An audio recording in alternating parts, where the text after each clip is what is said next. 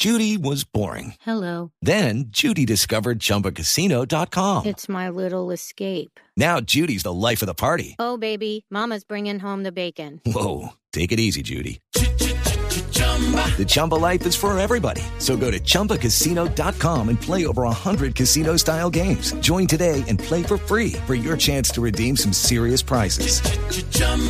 ChumbaCasino.com. No purchase necessary. Void where prohibited by law. 18 plus terms and conditions apply. See website for details. Vamos a hablar con Elizabeth Castillo. Ella es subdirectora de asuntos de LGBTI en la ciudad de Bogotá. Elizabeth, bienvenida. Gracias por acompañarnos. Camila, ¿cómo estás? Buenos días. Muchas gracias por invitarme a conversar. ¿Cómo les va?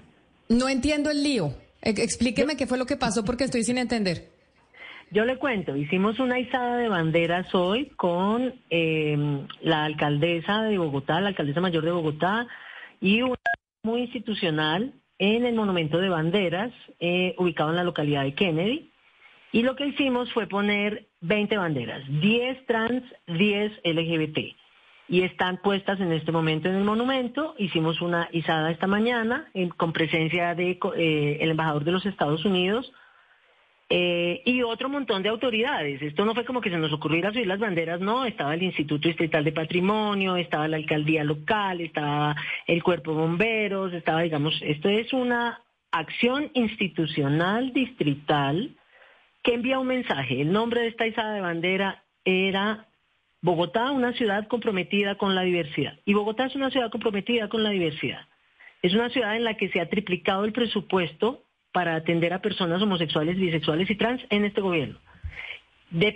Que pasamos de dos unidades operativas a cinco unidades operativas, ahora tenemos cinco casas LGBTI en distintos lugares de la ciudad, y lo que se hizo fue un acto simbólico precioso, precioso, en el que muchas personas participaron y que claramente seguramente habrá quien se sienta incómodo, pero la verdad es que es un, es un evento realizado con todos los estándares técnicos, por eso mismo estoy contando que nos acompañaron desde Patrimonio y que teníamos pues todo el procedimiento real para poder hacer un evento simbólico que mandara un mensaje importante y es que en esta ciudad, en Bogotá, se puede ser, que es la promesa de la política pública LGBTI, pero que además mandaron un, un mensaje muy claro también de decir, en esta ciudad no vamos a retroceder en los derechos que ya se han alcanzado para población LGBTI. Ese era el mensaje y eso fue lo que pasó. Las banderas están puestas y se ven divinas. Elizabeth, eh, más que como periodista, le voy a hacer una pregunta como persona que igual que usted también trabaja por los derechos y la- las diversidades. Y se lo digo por algo que hemos venido comentando en este programa, que es como cuando se hacen apuestas, eh, digamos, directas y si se quiere, eh, arriesgadas para promover la conciencia sobre eh, la riqueza que hay en la diversidad, en fin, a veces las consecuencias son eh, terribles, ¿no? Ayer comentábamos eh, el despido de la, de la directora de diversidad de Disney porque a la película última que sacaron les- de La Sirenita no le ha ido bien, y entre otras cosas. Entonces, cuando uno ve un caso como estos en Bogotá y la reacción, ¿no? Que hay gente que cualquier avance o cualquier símbolo que se haga en materia de diversidad le parece que es una afrenta contra la sociedad, que es como remover unos principios que no consideran que estén mal. Eh, pues se tiene una reacción que uno cuando hace ese tipo de campañas no espera y yo creo que tampoco desea, porque lo que se desea con esto es abrir conversación, ir creando conciencia, etcétera. Entonces mi pregunta para ustedes, el reto es de cuál es el punto justo para ir avanzando en crear conciencia, pero sin generar esas, esas reacciones que, que en última terminan siendo eh, contrarias a lo que se busca. Yo creo que lo primero es no sobredimensionar las reacciones. Lo primero, primero es eso. Hay gente que se molesta y que dice que no le parece, que no está de acuerdo, y pues es gente que tiene sus convicciones y pues tienen derecho a expresarlas y a manifestarse en, relación a este tipo de actos simbólicos. Pero lo que hay que entender es que estos actos simbólicos tienen un profundo mensaje y un gran significado. Y en eso es en lo que nos concentramos, en enviar un mensaje muy claro. En esta ciudad se puede ser, personas homosexuales, bisexuales y trans pueden acudir a los servicios que existen en la ciudad. Pero sí creo que es importante también hacer como un, parangón y, y llamar a que se quejen seis personas o cinco o veinticinco, no significa que no haya cinco mil a favor del tema, porque además cada vez más gente está comprometida con este tema cada vez más gente rechaza la discriminación, cada vez más gente está dispuesta a invitar al primo gay a la fiesta de matrimonio y lo invita con el novio. Y eso ha ido cambiando porque en este momento lo que ocurre es que estamos en, un, en una etapa de cambio cultural. Hemos tenido una etapa muy larga de reivindicación de los derechos hasta llegar a poder tener los derechos, por lo menos en, en el papel, iguales a los demás, pero aquí tenemos un cambio cultural en curso. Y esto hace parte de todas esas acciones que se realizan para que ese cambio cultural siga llevando a buen término.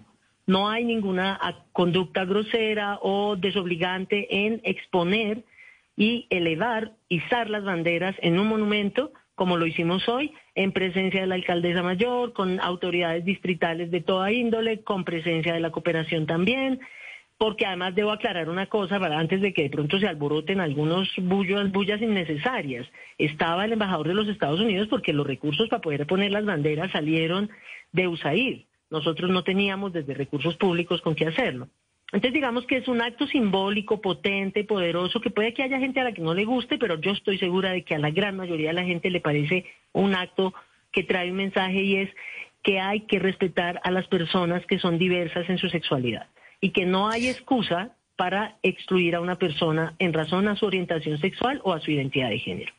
Lucky Land Casino asking people what's the weirdest place you've gotten lucky? Lucky? In line at the deli, I guess. Aha, in my dentist's office. More than once, actually. Do I have to say? Yes, you do. In the car before my kids' PTA meeting. Really? Yes. Excuse me, what's the weirdest place you've gotten lucky? I never win and tell. Well, there you have it. You can get lucky anywhere playing at LuckyLandSlots.com. Play for free right now. Are you feeling lucky? No purchase necessary. Void where prohibited by law. 18 plus. Terms and conditions apply. See website for details. Subdirectora Castillo, no vamos a hacer spoilers sobre el libro suyo, género y, y eso con qué se come, porque ese es el libro de esta semana, en un libro que te va a gustar, entonces por favor no hagamos spoiler, porque es un libro muy pertinente para este mes, que es precisamente de pedagogía eh, sobre cómo tratar los asuntos de género. subdirectora Castillo, yo le quiero preguntar por la seguridad de la población LGTBI en Bogotá. En Medellín, eh, sobre todo, pues en los últimos dos años ha sido un tema eh, de conversación porque ha sido muy seria los problemas de seguridad. Le quiero preguntar cuáles son las medidas que hay en Bogotá y cómo está la seguridad para las personas de la población LGTBI. Los servicios que estamos implementando, los servicios que hemos puesto a disposición de la ciudadanía, espérense un momento por favor que estoy teniendo un problemita aquí con mi conexión ya. Los servicios que hemos puesto a disposición de la ciudadanía se han ampliado de manera significativa en Bogotá. ¿Qué ocurre con, las, con los casos de discriminación y violencia? Mucha gente no se atreve a denunciar. Mucha gente no es capaz ni siquiera de creer que tiene derechos y de que eso que le acaban de hacer es una violencia que le afecta a su identidad. Entonces, lo que tenemos que hacer es primero fortalecer la institucional y por eso me enorgullece decir que ahora entregamos este gobierno con cinco casas LGBTI funcionando en la ciudad y no dos, que funcionaron durante 14 años. Y además generando confianza con la ciudadanía para que nos cuente, para que venga a la unidad contra discriminación y denuncie los casos que están ocurriendo. Casos suceden todo el tiempo, por desgracia la discriminación, la homofobia y la transfobia son un tema cotidiano, por desgracia. Empieza en la familia, está en el sistema educativo, está en el sistema de justicia, está en el sistema de salud y es un tema en el que estamos trabajando muy juiciosamente, no solo desde Bogotá, la política pública nacional LGBTI que al fin se está implementando también apunta a apoyar esa estrategia de cambio cultural y hay que ir despacio. Yo creo que no hay que tenerle pánico a los cambios y mucho menos a los cambios en los que estamos hablando sobre reconocimiento a la diferencia y respeto a los que son distintos, simplemente porque son seres humanos y no los podemos excluir por otra razón. Pues precisamente, Elizabeth, por eso queríamos hablar con usted, por lo que pasó con eh, eh, la izada de las banderas y por las preguntas que hacen mis compañeros al respecto, porque sí es verdad que hay que entender la diferencia y este mensaje que usted nos envía es muy importante hoy en el Día Internacional del Orgullo Gay. Mil gracias por haber estado aquí con nosotros. Una cosa última, si no fuera un símbolo tan poderoso no generaría malestar, no generaría malestar. Hoy en España, hoy, después de 10, 12, 15 años, en que todas las autoridades públicas estaban elevando la bandera para, la, para el mes del orgullo a algunas eh, algunos ayuntamientos han decidido no elevarla. Esto es un símbolo poderoso y transmite un mensaje y le transmite un mensaje a la ciudad que es importante y de verdad cada vez más gente entiende que no se puede Pero Elizabeth, y está a favor ahí yo le pregunto una de cosa. la gente LGBT. Señora Camila, cuenta. Ahí le pregunto, ¿estarían todos los ayuntamientos, ya que usted habla lo de España, en obligación de izar la bandera? Ellos tienen una política mucho más antigua que la nuestra, no es una obligación. No Ok. es una obligación, es un símbolo. Pero ellos tienen una política mucho más antigua. España aprobó matrimonio pff, 15 20 Claro, años pero si una, pero que si alguno ayunta, pero, pero ahí es que yo creo que eh, me parece importante lo que usted acaba de decir. Es una obligación. ¿Qué pasa si hay alguien que no la quiere izar? No la ISA. Y ya. Ah, ok. Lo que pasa es que si Lo que- no, de se lo 10 pregunto por lo de que usted dijo que hay ayuntamientos que quisieron no pero si izarla. Después de 10 años de no estar izándola, ahí también hay un mensaje. Si durante 10 años o 12 en el ayuntamiento con cambios de gobierno, los que han venido, los que sean, hacen su izada de bandera y de repente entra un gobierno que sabemos que es adverso a estos temas y deja de eh, izarse la bandera, ahí hay un mensaje. Y yo Pero ahí es donde yo creo que. Ahí, ahí, es donde yo creo que hay un absolutismo que es lo que genera el rechazo, que era lo que le preguntaba a mi compañera Claudia Palacios sobre el tema de las películas de Disney, de las discusiones que teníamos. O sea, si la gente, si la gente no quiere izar, entonces implica y es un mensaje en que no está con la comunidad LGBT. Si de pronto hay una alcaldía y dice, oiga, no, yo no quiero izar la bandera, no es que se vaya a hacer nada en contra, pero ¿por qué tenemos que izarla? La gente no tiene por qué hacerlo, pero las autoridades sí. Porque es que Ah, esa es mi pregunta. O sea, sí, las, las autoridades, alcaldías y establecimientos eh, pues del Estado, Deberían. ¿sí, tien- sí tienen la obligación de hacerlo? No es una obligación, pero deberían. Por ejemplo, para ponerte un ejemplo, en todas las entidades públicas se habla sobre violencia contra las mujeres en el mes de noviembre, alrededor del 25 de noviembre. En todas. Hay que poner el tema porque es un tema que convoca y que además tiene que ver con el desarrollo del país. Lo mismo pasa con temas LGBT. Hay que hacer actos que muestren el compromiso. Y tenemos una política pública en Bogotá que tiene 16 años funcionando y que este acto viene a ser una respuesta. Si viene una nueva administración en la ciudad y deciden izar bandera, ahí hay un mensaje. Y es una decisión que tomará la nueva administración de esta ciudad.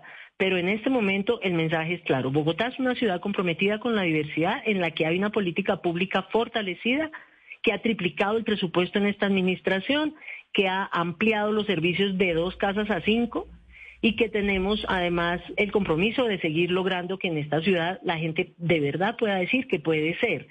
Claro que hay un montón de dificultades, claro que hay violencia y discriminación, claro que no es lo mismo vivir en Ciudad Bolívar que en Chapinero, pero seguimos trabajando para que las personas homosexuales, bisexuales y trans de Bogotá tengan sitios seguros a donde llegar, donde ser protegidos en caso de que hayan sufrido alguna agresión y donde acudan a encontrarse con otras personas para mil actividades, porque además en nuestras casas hacemos de todo, tenemos actividades artísticas, educativas, culturales, recreativas, de, de, de eh, contención emocional, tenemos un montón de grupos en las casas, una gran parrilla de servicios y eso ayuda a que muchas personas cada vez más entiendan.